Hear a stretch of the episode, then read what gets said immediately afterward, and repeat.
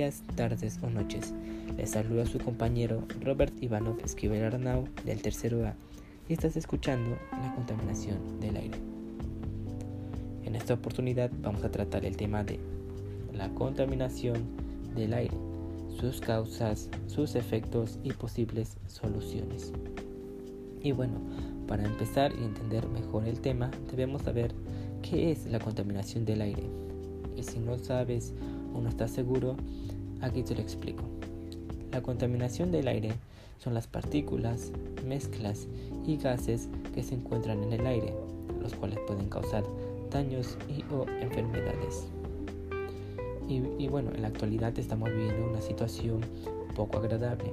Esto debido al COVID-19 y que trajo consigo la pandemia y otras cosas. Pero hay otro tema a tratar el día de hoy, el cual es la contaminación del aire, que también es un problema mundial y cobra millones de vidas al año. Y aunque esto suele pasar más en países pobres y muy poblados, también afecta al resto del mundo, y esto está aumentando.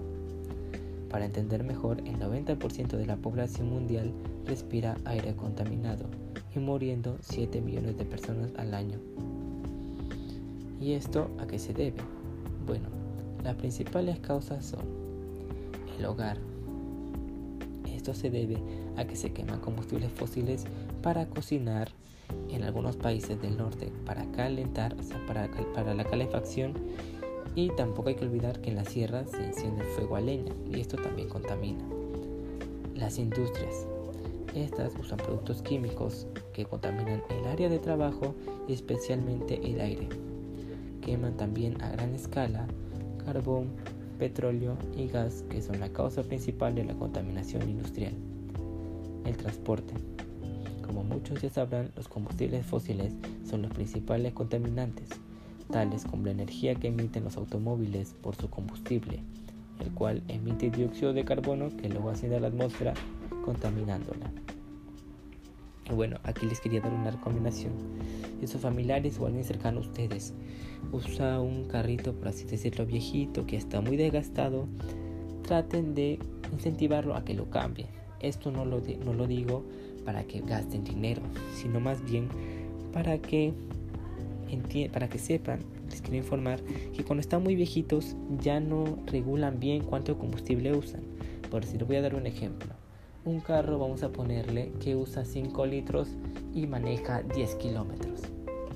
Ok, uno que ya está viejito y no sabe regular ya bien, bueno, que no puede regular bien, va a gastar, va a recorrer los 10 kilómetros, pero puede gastar el doble y también va a contaminar el doble.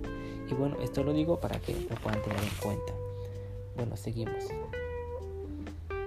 este sector, el del transporte, representa casi un cuarto de las emisiones de dióxido de carbono, una proporción que está aumentando relacionado con, con casi 400.000 muertes prematuras. Ah, bueno, y también otra recomendación que sería que es preferible usar este, el transporte público. ¿Esto para qué? Bueno, para, por decir, el, un bus normal ocupa más o menos el espacio de dos carros estos dos carros juntos pueden llevar aproximadamente, puede ser hasta 10 personas ya, pero que ya no entren más. En cambio, un bus ocupando el mismo espacio y solamente un poco más de combustible puede llevar hasta 30 personas. Bueno, esto está mucho mejor que usar autos particulares. Luego sigue la agricultura. El ganado produce metano y amoníaco y esto unido a la quema de residuos que bueno ocurre en muchos lugares también no solo en el sector de la agricultura genera aproximadamente el 24% de los gases invernaderos en el mundo. Los fertilizantes estiércol y plaguicidas entre otras emiten químicos dañinos a la atmósfera. Los residuos.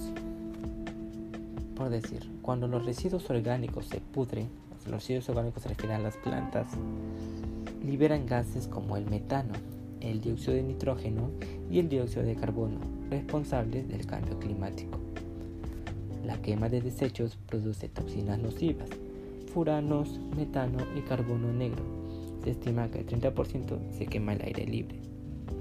Y bueno, también les quería hacer saber que la contaminación no, solo, no solamente afecta al medio ambiente, sino que también a las personas como muchos ya saben y no, como también muchos piensan que solamente afecta físicamente, que te puede dar enfermedades, te, claro, te puede dar alergias también, pero también afecta al lado psicológico. Esto ya que este, la contaminación puede llegar a, a, llenarte de estrés, a que estés muy un poquito deprimido por los problemas que estos causan. Y bueno, para poder liberarte de estos problemas, quitarte el estrés y subir un poquito tu autoestima, puedes hacer ejercicios, cosas que te gustan, también puedes bailar. Esto lo digo como una recomendación para que lo tengan en cuenta en sus casas. Bueno, continuando, vamos a hablar de las fuentes naturales. Muchos también conocen las erupciones volcánicas, pero lo que pocos, mm, algunos no conocen serían que estos expulsan azufre, hidrógeno, cloro, flúor y metano, que son muy contaminantes también. También están los incendios forestales, que al ser provocados naturalmente liberan gases como el monóxido y el dióxido de carbono, además de polvo y cenizas que se esparcen en el aire. Pero bueno, ya también saben que esto no solamente se provoca naturalmente, sino que hay, hay gente que lo hace. Pero hay mucha gente que cree también que esto lo provoca a gente mala que viene y quiere quemar la selva o, los bosques. No, eso no lo, hacen ellos.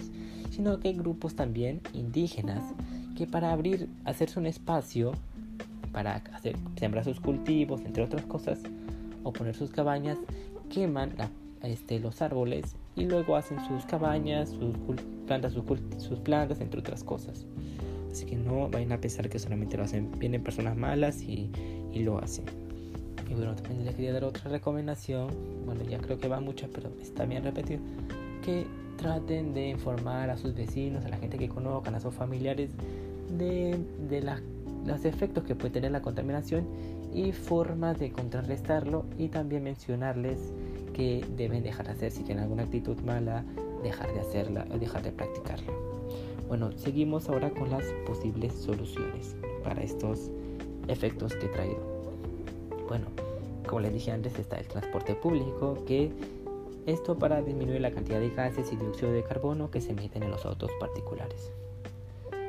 Esto no quiere decir tampoco que no se gasten, no, no, igual se, se usa combustible, pero en menor cantidad. Otra sería la compra de productos locales. Cuando tú compras un producto que lo hacen en tu comunidad, lo plantan en tu comunidad, ahí nomás cerquita, evitamos su transporte y que se use combustible y esto pues contamina el ambiente el aire. También hay que consumir siempre que se pueda, o bueno, siempre productos naturales. Evitar comprar y consumir productos en los que se hayan usado químicos que puedan perjudicar tu salud y también la del medio ambiente, ya que sabemos que cuando usan muchos químicos puede dañar el aire, que esto se quede en el aire, daña las plantas, daña tu salud y también daña el suelo. Esto no hay que olvidarlo. También podemos reciclar.